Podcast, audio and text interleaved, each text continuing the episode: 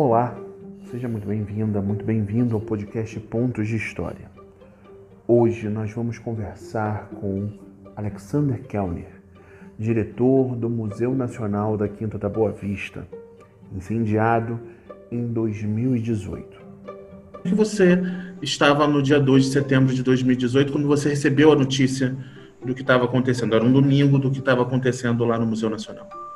Eu acho que essa, essa tragédia que aconteceu com o Museu Nacional faz com que qualquer pessoa que tenha atuado de uma forma maior, ou até mesmo de uma forma, vamos dizer assim, não, não, não, não, não muito, muito ativa na questão cultural e científica, se lembra exatamente o que estava fazendo naquele dia e como recebeu essa notícia. Eu te confesso que, que, que eu estava. É, até dói a gente lembrar disso, né? Mas na, naquele dia 31 de agosto, foi uma sexta-feira, eu estava viajando para Porto Alegre, deixando claro que foi depois do expediente, eu não matei trabalho, passagens para comprovar, né? e viajei porque a minha, a, minha, a minha atual companheira, que agora já está no Rio de Janeiro, naquele tempo ela morava em Porto Alegre, ela estava uhum. na fase de transferência para o Rio. E, e é aniversário dela. Então, eu fui a Porto Alegre para comemorar o aniversário dela. E na, no domingo, como fiz em vários fins de semana, domingo, na parte da tarde, estava me preparando para voltar para o Rio de Janeiro. Então, passei assim pelo, pelo aquela, aquele controle de, de, de bagagem de mão, desliguei meu celular e entrei dentro do avião. Isso foi mais ou menos entre 6 e 7 horas da, da tarde daquele domingo, né? início da noite do domingo. Chegando aqui no aeroporto Santos Dumont, eu, por algum motivo, não liguei meu celular. Eu simplesmente saí, e quando eu saí, abriu-se a, a, porta né, de desembarque, e lá quem estava? O meu filho mais velho. E você sabe muito bem, não sei se você tem filhos, mas. Tenho, um de 10. É, quando, quando chegar a idade meu que passou aqui, que tá, passou dos os 30, eles não vão buscar o pai, pai no aeroporto, ainda mais é. que não sabiam, né, quando o pai chegaria, não. Então, que estranho aquilo ali. Falei, ué, que coincidência, meu filho, veio buscar a tua namorada, né, porque ele mora com a pessoa, e aí ele disse, não, pai, temos um problema. Aí eu virei assim, problema? Aí eu pensei, puxa vida, deve ter sido alguma coisa com a mãe dele, eu sou separado, ou, ou, ou alguma coisa com o irmão mais novo, e disse, eu falei, problema, sabe aquela, aqueles segundos, assim, que parece uma eternidade. Uhum. E, e, ele respondeu, é, é, pai, fogo. Aí o fogo, aí eu imagino, pô, meu apartamento pegou fogo. Ele falou, não, o museu. Aí eu falei, não, o museu não. Foi a primeira ato de negação, assim. E aí, não tinha acabado de falar isso, né? Meu filho olhava assim pro chão. Aí veio um, eu vi chegando um assessor meu que é meio daqueles caras parrudões, né? Uhum. Eles chegando assim, chorando. Aí eu vi que o negócio era sério. E eu tenho uma característica, viu, Rafael? Que é um traço da minha personalidade. Isso não significa algo positivo ou negativo. Simplesmente eu sou assim. Em momentos de muita tensão, eu consigo ficar extremamente calmo. Extremamente calmo. Então, a primeira coisa, qual é o estado? Aí meu filho sacudiu a cabeça, né? Então, perfeito, vamos para lá é óbvio. Peguei, pegamos um táxi, fui chegando, e aí, e aí, à medida, dentro do táxi, eu já estava me informando uhum. da situação, e eu cheguei mais ou menos, eu nunca sei se é o horário direito, foi entre 9 e meia e 10 horas, nessa faixa assim, ou, ou, ou, ou 9 e 20 e, e 10, né, nessa, por aí. E quando eu cheguei ali, eu me lembro que eu consegui passar por aquela a, uma espécie de uma barricada, né, pela, pela, pela polícia que estava barrando a entrada, e aí me apresentei como diretor, consegui passar, o meu assessor ficou preso, não conseguiu passar, mas o meu filho conseguiu também. Então tava, eu estava subindo ali, aí teve um guarda que me parar assim, até ele me lembrou disso outro dia, eu particularmente não tinha registrado isso, mas eu me lembro que na subida, aquele sentimento duro, aquele sentimento de, de, de, de primeiro começa o, o, o, início de um desespero, assim, não é possível. Só que, só que depois que eu tinha chegado bem perto do palácio, né, eu vi que a, a minha sala, que é, a, que é a Torre ao Sul, não estava não tava com fogo. Então me deu uma, uma espécie de um alívio. Eu, eu, sei que é uma coisa ridícula, mas me deu realmente um alívio. Tipo assim, vamos salvar a parte, ou seja, não vai tudo. Né? E aí, quando eu cheguei, os bombeiros, perguntei quem está sob o comando, me identifiquei naturalmente, uhum. aí apresentada a certa pessoa, eu falei, muito bem, nós vamos entrar ali agora. Aí ele falou, não, olha só, tem que tomar cuidado. Eu falei, não, olha só, ali não tem fogo, ali nós vamos entrar agora, porque eu preciso ter uma noção geral de como está a situação por dentro. Deixando claro, Rafael, não tenho nada de herói, alguma coisa assim, ou seja, uhum. é uma maneira de eu tenho que saber o que está acontecendo. Claro. E quando eu entrei lá dentro, aí eu vi que a situação era extremamente grave, inclusive que eu tenho até minha sala que fica ali perto, vi que a situação era, era, era realmente muito, muito complexa e vi que eles não tinham água. Né? E aí, num dado momento, eu, é, a gente passou por um local, na volta que a gente teve que sair, por um local que, que tinha um, tinha um... Falei, olha só, aqui tem acervo, aqui tem coisa que a gente pode tirar. E aí conversamos assim, disse, não, mas é perigoso, nós vamos dominar o fogo. Falei, vai dominar o fogo por quê? Se não tem água. Então, porque os hidrantes não funcionavam enfim, aí então, dado momento, a gente conversou e, paralelamente, outros colegas também estavam por ali e começou-se então o início de uma pequena atividade para resgatar alguma coisa. Uhum. E alguma coisa foi, foi então resgatada nesse momento, claro, com supervisão dos bombeiros, e, enfim. Mas realmente é uma situação muito dura. E o que, que a gente pode dizer, é, Kelner, do que foi recuperado, né, ou do que sobrou nos 20 milhões de itens, não era isso que, que, que tinham? É, é, o que, que de mais. Eu acho que tudo é valioso, né? Mas assim, o que que dentro daquela, daquela perspectiva tinha o crânio da Luzia, tinha um, uma série de coisas, foi se conseguiu recuperar? Você já tem essa, essa... A gente tem, claro, já são quase, estamos chegando aí a, a um bom tempo depois, né? Uhum. Muito tempo que a gente está tá nessa situação, né? quase dois anos. E o ponto que a gente tem que deixar claro para todo mundo é que o museu tinha em torno de 20 milhões de, de exemplares e você pode fazer essa conta do que a gente recuperou, o, o, o, do que a gente acredita que conseguiu recuperar, de várias maneiras. Você pode simplesmente fazer a conta famosa 1 mais 1 mais 1 mais 1. Uhum. 20 milhões quanto é que sobrou. E aí, infelizmente, ó, o relato que a gente tem que dar é que mais ou menos entre em torno de 75% assim foi perdido ou foi afetado de uma forma muito negativa que você tenha problemas em recuperar. Tem uns 5% ainda que a gente pode, pode ficar esperançoso de que a gente pode vir ainda a ter uma surpresa agradável. Agora, existe uma outra maneira de fazer essa conta. Como você sabe, todos os museus têm, às vezes, de certo itens muito. Uhum. Então, então é, é, em termos das coleções, da diversidade de coleções, a gente pode falar que em torno de 50, um pouco mais de 50% das coleções ou não foram afetadas ou nós conseguimos recuperar material substancial. Então, vou dar um exemplo para você. A gente tem a, a, toda a coleção de vertebrados que não estavam na exposição, não foi perdida. A coleção de botânica não foi perdida.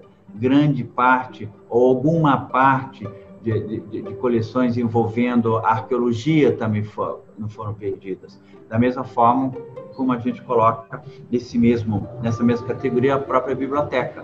Né? Uhum. Por que eles não foram atingidos? Porque não estavam no prédio. Uhum. Do que estava no prédio, do que estava no palácio, nós recuperamos mais de, acho que a última estimativa de um torno de 20 mil itens. Mas o que é um item? Item é, é são pedaços que podem representar um exemplar ou vários. Uhum. Existe toda uma maneira de trabalhar, toda uma maneira que as pessoas agiram para, graças à expertise que nós já tínhamos de alguma forma e ganhamos ainda mais depois dessa tragédia, de como a gente recupera material nessas condições. Então, é um mapeamento, saber o que sai de onde. Então, vou dar um exemplo para você. Você lembrou da Luzia. A Luzia a gente, a gente foi, foi um dia assim que acho que todos choraram, né? Quando se soube que recuperou Luzia. Né? Essa sim é uma brasileira lutadora, meu amigo. É. Essa, essa, essa enfrentou mesmo. Essa, essa. É claro que os meteoritos também se recuperam, recuperaram em grande escala. Ah, tiveram perdas, porque mesmo os meteoritos sofrem com calor. Claro que nós, os, os de, os de natureza ferrosos, né, que nós temos, que nem o Bendengó, o Bendengó foi um calorzinho, vamos dizer assim, mas nós uhum. tínhamos outros meteoritos raros na coleção e que sofreram bastante, e que inclusive são alguns que nós temos dificuldade para identificar. Então, você tem muita coisa junta, mas você tem que fazer um trabalho agora para identificar. É, a mesma coisa vale dizer para a coleção egípcia. Por incrível que pareça, o Museu Nacional ainda é que tem a maior coleção egípcia é, na América do Sul, uma instituição pública, porque recuperamos muito material. É claro que nós perdemos as múmias, né? e dói toda vez que a gente lembra disso. Né? Agora, o material zoológico foi todo perdido. Os X milhões de insetos que nós tínhamos, os, os, os é, material etnográfico, assim, de tribos indígenas que, que, já não existem mais. Então, realmente, foi, foi uma perda muito grande. Dolorido, né? A gente sente na hora que você fala da, na hora que você fala da, da perda, é dolorido, né? É dolorido, mas eu, eu acho assim que, que como é que eu vou te dizer isso? Né? Não precisava ser, sabe? Não uhum. precisava ser. Olha só, é, depois, logo depois dessa tragédia, me, me, rotularam como se eu representasse um partido político. É interessante como essas coisas acontecem. Fake news existe, né? E a gente acha, acha, acha curioso quando a gente vê com os outros, é, é, é chato quando acontece com a gente, né? É, ainda mais quando às vezes as coisas são colocadas de forma que não é. Eu não pertenço a partido político nenhum, nunca pertenci. Eu sou daquele cara de centro que, que, que erra mais do que acerta na hora de votar. Já votei para um lado, já votei para o outro, já me arrependi e já me incomodei bastante, né? Agora, agora eu não pertenço a partido nenhum. E num dado momento colocaram uma peste em mim que eu pertenci do uhum. pessoal. E justiça dupla. Primeiro, porque não é verdade, não pertence a partido. E a segunda, justiça com o próprio pessoal. Como se fosse algo negativo. Seria Pejorativo. Exatamente, né? E infelizmente você sabe que, que, tem essa, essa, situação. Eu tive locais onde eu fui conversar com, com pessoas que estava todo mundo assim muito muito tenso, muito assim, até que eu tive uma brecha para dizer, olha, só quero deixar claro, independente de tudo, e não faço juízo de valor, que eu não pertenço a partido político nenhum. Ah, meu amigo, aí mudou, mudou até a atmosfera do local. É sério, não estou brincando. E te revelo que eu estou escrevendo um livro sobre tudo isso. Só que Legal. É, mas vai ter um momento certo para publicá-lo, né? Já tem muitas, muitas anotações e a única coisa que eu posso dizer é que pode preparar que, que ninguém consegue escrever novela igual a essa, não dá. Não consegue, é difícil. Não, não, não consegue. Tem de tudo e mais alguma coisa, né? Mas, de qualquer forma, é, é nessa linha assim que a gente fica, fica abismado com essas notícias. Uma outra notícia, fake news, que nossa, essa sim incomodou, incomodou bastante. E, e inclusive, isso dito para uma, uma, vamos dizer assim, para uma emissora prestigiosa e tal. Chegou um desses repórteres, que inclusive é até um repórter que em alguns momentos a gente lê, assim, vê de uma forma sensata, onde eu vejo no blog dele escrito que o diretor do museu não cuidou do museu, vivia navabescamente dentro lá da sala que era do seu escritório, que era a sala eh, onde estavam é, os aposentos do imperador, né? Que ali estava tudo perfeito, o resto ele deixou o resto para lá. Então, quer dizer, e o triste é que vários emissores tinham feito matérias e onde eu justamente estava denunciando a situação do museu, não é denunciando no sentido de, de agora querer, sabe, dizer que mostrando a situação, porque eu tinha. Pedindo ajuda, né? Olha só, mostrando que não é possível eu acho que o, o, Brasil deixou isso chegar a um ponto porque não sabia, não é possível. Entende? Eu quero crer nisso. Tá? Uhum. Da mesma forma eu quero crer que agora nós vamos fazer diferente. Né? Sempre lembrando, você sabe que eu estava há seis, sete meses como diretor quando aconteceu a tragédia. Né? Sim, sim. Em 2019 você teve, você fez um, um vamos dizer assim, uma, uma visita à Europa para falar da, dessa recuperação desse acervo, né? É, é, de conversar com esses museus e, e, e verificar a possibilidade de ter parte desse acervo que você já disse aqui, né? Às vezes tem muito, né? De um, de um determinado de uma determinada coleção e tudo mais. Como é que foi isso, né? Como é que foi a receptividade desses museus e, e, e dessas dessas instituições é, internacionais? Vamos deixar uma coisa muito clara, Rafael. Todas as instituições, todas que eu, que eu visitei, e mesmo as que eu não visitei, que a gente recebeu apoio, elas estavam consternadas, estavam realmente tristes. Isso é genuíno, tá? Isso não é. Inclusive algumas pensando, nossa, podia ter sido com a gente. Uhum. Né? E, e, a gente sabe, várias outras, sobretudo na América do Sul, começaram a olhar os seus procedimentos, olha, aconteceu lá, vamos ver como é, como é que nós estamos aqui. Né? Então, quer dizer, eu acho, que, eu acho que, que esse é o primeiro ponto. Agora, tem um segundo ponto. Falta hoje no Brasil credibilidade. Ninguém te diz isso. Ninguém chega para você e diz isso. Credibilidade em várias linhas. Uhum. A primeira linha é como deixou acontecer. Mas como? Como é que? Tipo, ou será que ou será que ninguém, assim, em termos que poderia ter feito diferença, sabia da situação do Museu Nacional? E agora eu vou fazer dois comentários, e, e espero que você pode, inclusive, cortá-los, se você assim achar. Então, né? como, como eu disse, eu não sou político, mas eu tenho mágoa de dois presidentes nossos, muito mágoa em relação ao museu. O primeiro é o Fernando Henrique Cardoso, que a senhora Ruth Cardoso, a esposa dele, andava pelo Museu Nacional, sabia das deficiências da instituição. Então, é como é que não fez nada?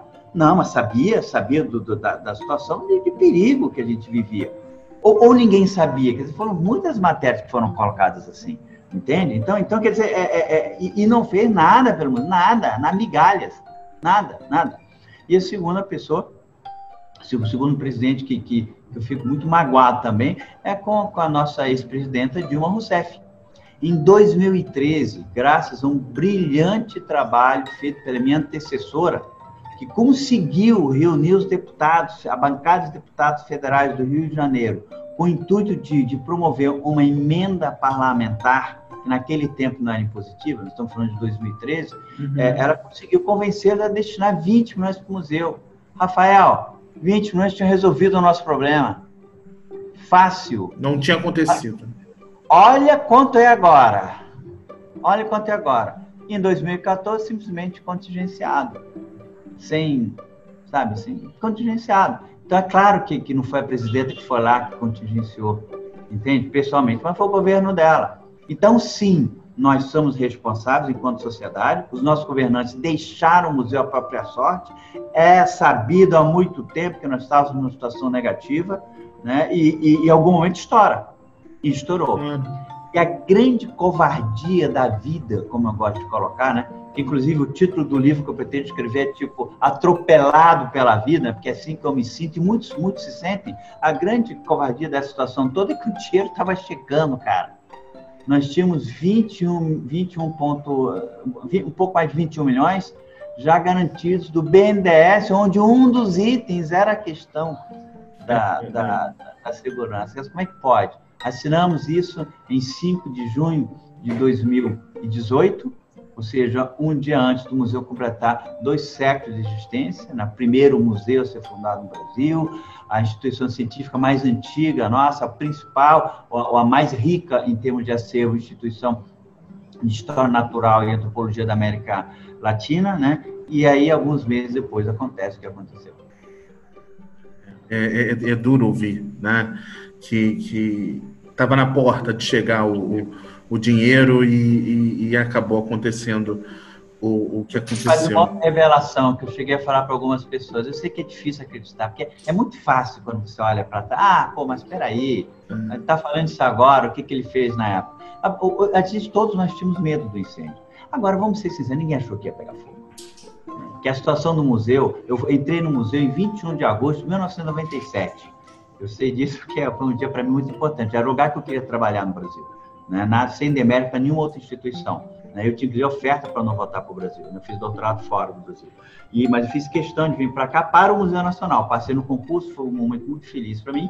E dentro desse, desse contexto, naquela época, sim, a situação era bem pior que essa, mas era, era realmente muito pior. Né? As coisas tinham melhorado um pouquinho. É claro que ainda estavam uma situação perigosa, mas havia melhores. E a instituição Museu Nacional não é que estava em pior situação comparada a outras instituições uhum. e culturais do Rio. E, e, e, enfim, então, o primeiro momento, a primeira coisa que eu fiz, bom, estou aqui agora, o projeto do BNDES está caminhando, então não adianta que está lá, o, o que eu tenho que fazer está lá. Está né? previsto, quer dizer, não vou inventar um novo projeto para repetir aquilo que já está lá. Então, uhum. vamos correr para que isso aconteça Fiz o quê? Antes, com menos de duas semanas, já tinha para os jornais dizer não tenho dinheiro, não tenho verba, só consigo fazer coisas é, pontuais, é, há que se olhar para o museu, vai custar 200 anos, precisamos de várias coisas, se foi colocado, só, só, olhar, só pegar um Google que você vai ver as matérias da forma que a gente colocou, e mais ainda, e, e, e dentro desse contexto, aí é, é menos de um mês, menos de um mês, porque eu estava empossado, nós já tínhamos feito o nosso primeiro curso, que foi ministrado pela Defesa Civil, curso prático de primeiras medidas contra incêndio. Não era formar brigadista, não, é, isso não. E também não era aquele curso que a pessoa vai lá, dá aquela palestra, você senta ali no canto, olha lá no teu celular, vê as últimas novidades que você precisa urgentemente ver e tira uma sonequinha. Você tinha a possibilidade de, inclusive, mexer, atuar... E participar. Exatamente. É claro que eu não brigava ninguém a apagar fogo. A gente tinha lá, treinamento tinha fogo, o cara botava fogo, você ia lá pegar o extintor, qual extintor você deve pegar, né? E a minha, a minha, a minha situação não era tanto assim de, de, de formar pessoas que pudessem, apesar de eu ter formado, pessoas que pudessem combater o incêndio, mas muito mais ainda porque você é chamada a atenção para os erros que tu faz no teu dia a dia. Serve claro. para tua casa, serve... Então foi isso o sentido. Né? Isso a gente fez, até isso a gente fez. E na semana, na semana da, na semana da tragédia, né? eu tinha feito um contato através de um colega de um colega, de uma pessoa, é, é, para saber quanto ela me cobrava para fazer um projeto do tipo, enquanto o BNDES não vem. Era assim que Entendi. a gente falava da administração. E essa pessoa foi lá, e fez uma, foi lá durante a semana, fez sexta-feira a, uma, uma, uma vistoria e no domingo pega fogo. Tudo, na, tudo pronto, né, para resolver o, o, o problema. E, e, e Kellner, hoje, né, qual é, qual é o status da, da, da reconstrução desse museu hoje? Né? Em, que, em que momento a gente está? A gente tem a associação Amigos do Museu, né, que a gente já divulgou aqui no canal, né? A gente tem a, as pessoas ajudando, mas em que ponto a gente está dessa reconstrução? Uma das perguntas mais comuns que eu recebo é o quanto que a pandemia afetou de forma negativa a reconstrução do museu. E aí eu tenho que ser bem claro para todos. Claro que a pandemia nos afetou. Eu estou em casa, tem, como muitos estão também trabalhando remotamente e nunca trabalhamos tanto na vida. Uhum. Tem gente que se adapta melhor, tem gente que não se adapta tão bem. Eu não me adapto tão bem, não, amiga. É, é Para mim é, uma. É duro. Não, vira à noite, não pode, enfim, não é uma coisa simples, não é uma coisa fácil. Mas dentro desse contexto, atrapalhou a menos do que a outros. Por quê? Um dos pontos mais importantes que a gente tem que fazer, e às vezes as pessoas até não se dão muito conta, é até bacana você fazer essa divulgação, é que você não chega, reconstrói o museu, pegando todo o dinheiro do mundo e entrando lá dentro e fazendo. Você tem que fazer projetos. E isso, felizmente, a gente está conseguindo fazer. Então, temos agora, recentemente, terminou-se o projeto A Fachada dos Telhados, né, de uma parte, ainda falta um detalhe para terminar, a gente está até meio assim, chateado com a empresa, que a empresa atrasou um pouquinho, mas, esse, mas os projetos da, da, da, de questões que envolvem as novas exposições, como é que a gente vai, o que, que a gente vai mostrar, o que, que, o, que, que o público espera, como é que a gente vai falar com esse público, é, projetos envolvendo necessidade de coleções, projetos, sabe? E toda essa parte, que é uma parte documental, ela está sendo realizada. Uhum. E isso, isso, isso, a pandemia não atrapalhou. Então, a gente está conseguindo fazer. Agora, a gente teve atraso em algumas obras, que a gente podia começar, só que pode escrever aí, nós temos a perspectiva de ainda este ano, de ainda este ano, iniciar a cobra pesada do Palácio. Em 2022, abrir uma, uma pequena para devolver parte das instalações do museu para as pessoas e ainda vou além. E ainda vou além. 2025, museu total. Essa é a previsão essa é a perspectiva. É claro que isso o mundo não acabar, né? É, é não vai acabar. Não vai acabar. Não vai. A gente vai reabrir o museu em, em 2025. É, esses projetos, é, eu penso, né? Eu não, não sei, aí é, é uma pergunta para você. Essa, essa, esse novo museu, essa obra do, do, do, prédio, é uma obra de restauração junto com uma nova perspectiva de, de, de prédio, de interior, ou isso ou, ou vai ser um, novo museu com a casca do, do, do, Palácio de São Cristóvão? sendo provocativo, como é que você faria se você tivesse o poder de decisão? Eu faria um novo museu com a casca do Palácio de São Cristóvão. Você vê, mesmo, mesmo tendo opiniões diferentes, você sabe, unanimidade, ela já dizia Nelson Rodrigues, né? Não é, é algo assim muito louvável, né? Então você tem desde gente que não quer reconstruir o museu, até pessoas que querem fazer tudo novo. Então a nossa situação é uma situação, eu acho, não é nem de conciliação, mas de total bom senso. Que bom senso é esse? Olha só, aquele, aquele prédio é um palácio, ali viveram imperadores, viveu o rei de Portugal, é uma história Exato. linda, é uma história bacana, a gente quer contar. Nasceu a rainha de Portugal lá também. Né? Exatamente, exatamente. E, e inclusive, só para deixar claro para vocês, a gente tem uma, um, a gente tem duas, tem várias coisas que a gente quer fazer, mas duas coisas em especial, que eu, só para não esquecer. Uma é recuperar a memória da nossa imperatriz Leopoldina, que foi, na verdade, uma grande brasileira, mesmo não sendo nascida aqui, responsável direta para a independência do nosso país. Eu te confesso a vocês, sem, sem uma conotação maior, depois que eu li um pouco a biografia dela, eu, eu, eu ando meio decepcionado com o nosso Dom Pedro I, né? mas de qualquer é. forma, ela, ela, eu acho que é uma das figuras históricas que merece recuperação. E tem um segundo ponto que é importante, tá? Você sabe o que era aquela casa antes de virar um palácio, não sabe? Sim. Era de um mercador de escravo. Então, nós gostamos muito de contar essa história. É claro que temos que ter um cuidado enorme. É claro que queremos ouvir mais do, do, do que mesmo falar, né? De pessoas que, que, lidam com essa temática, de movimentos que atuam nessa questão da desigualdade social, que afeta muito é, é, é, pessoa, pessoas que, que, que, que, vamos dizer, se não tiveram a, a oportunidade boa, e as pessoas descendentes de escravos são certamente afetados, é uma, é uma dívida social, como várias pessoas colocam, a gente quer tratar isso lá, lá no Palácio também. Mas, ah, basicamente, a gente vai... Re, é, um, é um prédio tombado, então nós vamos recuperar o máximo possível, com o melhor sentido de originalidade, a fachada, vamos refazer o telhado. É claro que a gente não quer botar madeira, né? Menos madeira possível para a uhum. né? Vamos tentar fazer da forma, vamos dizer, mais, mais bacana possível. E dentro, sim, aí nós queremos fazer uma parte mais moderna. A parte histórica, nós queremos recuperar um pouco mais, falar um pouquinho mais desse Brasil é, império que existiu, investir um pouquinho mais, até mesmo ver como a gente consegue colocar a questão da, da, da República, né? mostrar que aquela área já sempre foi, o, que o Palácio sempre foi um museu, mesmo Dom Pedro II, que foi o maior, viveu ali mais tempo, tinha o seu museu, o famoso Museu do Imperador, né? com múmias, com artefatos de, de história natural e etnografia. E, e, mais para o fundo, que nós estamos nos blocos 2 e sobretudo o bloco 4, aí nós queremos fazer mudanças mais significativas. Né? Inclusive, um, um, ponto que a gente quer fazer é um vão grande, que a gente possa botar uma baleia bem bacana, assim, pendurada, sabe? Aquela coisa de impressionar mesmo, e que, e que agora a gente vai poder fazer. Né? Então, isso, isso certamente está dentro do, do horizonte nosso é, é, de, de ação. Sinto, sinto que, das suas palavras, eu sinto que é recuperar o prédio também como, como item do Museu Nacional, né? Porque já que ele é um prédio histórico, né? Um prédio que foi uma casa, pertenceu a, alguém, uma família morou ali, né? Então é recuperar também como como como parte de um, de um como parte do acervo, né? Talvez seja o seu principal acervo, né?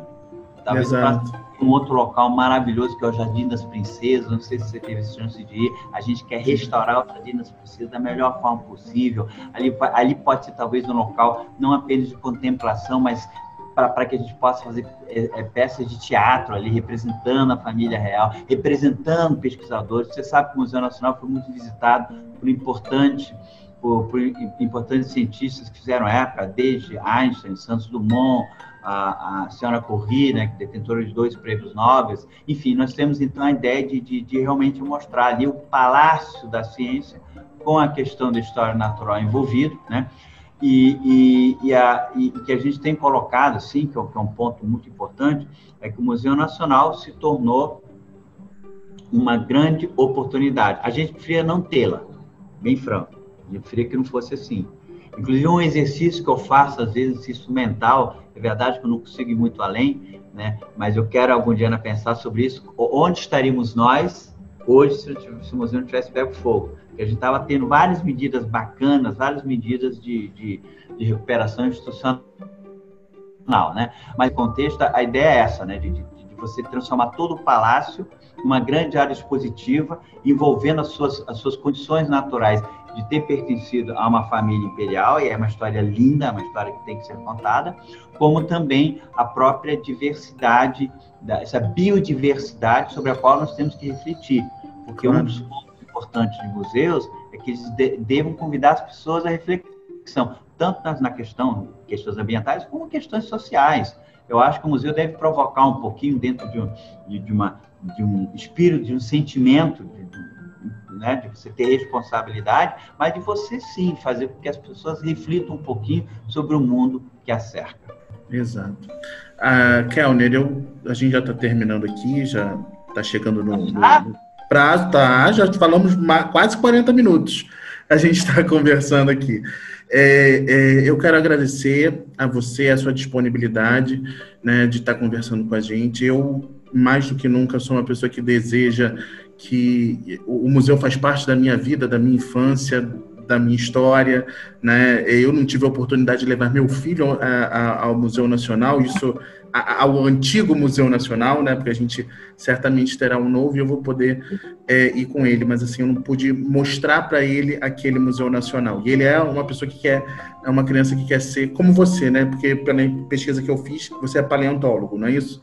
A primeira tá. coisa que ele, que ele pergunta desde criancinha, desde pequenininho, é dizer assim: o que, é que você quer ser quando crescer? Eu quero ser paleontólogo. Eu quero, eu quero trabalhar com isso. E, e, ele gosta de dinossauros e, e, e tudo mais. Né? Então, assim, é, eu espero que em 2025 a gente esteja lá, eu, meu filho, minha família, para em 2022 para comemorar o bicentenário da, da independência do Brasil com uma parte nova do museu e que em 2025 a gente tenha ele completo, pronto para fazer uma nova história. Aí no Museu é, mas uma coisa eu vou te dizer, eu não vou te revelar, só para deixar uma pulguinha atrás da sua orelha, e vamos ter uma boa novidade no ano que vem. Que bom. Se o mundo não acabar. Que né? bom. é, vamos esperar, vamos esperar, vamos guardar um dia depois do outro. Isso aí. Gostou? Toda semana tem episódio novo na sua plataforma de áudio preferida. Continua com a gente.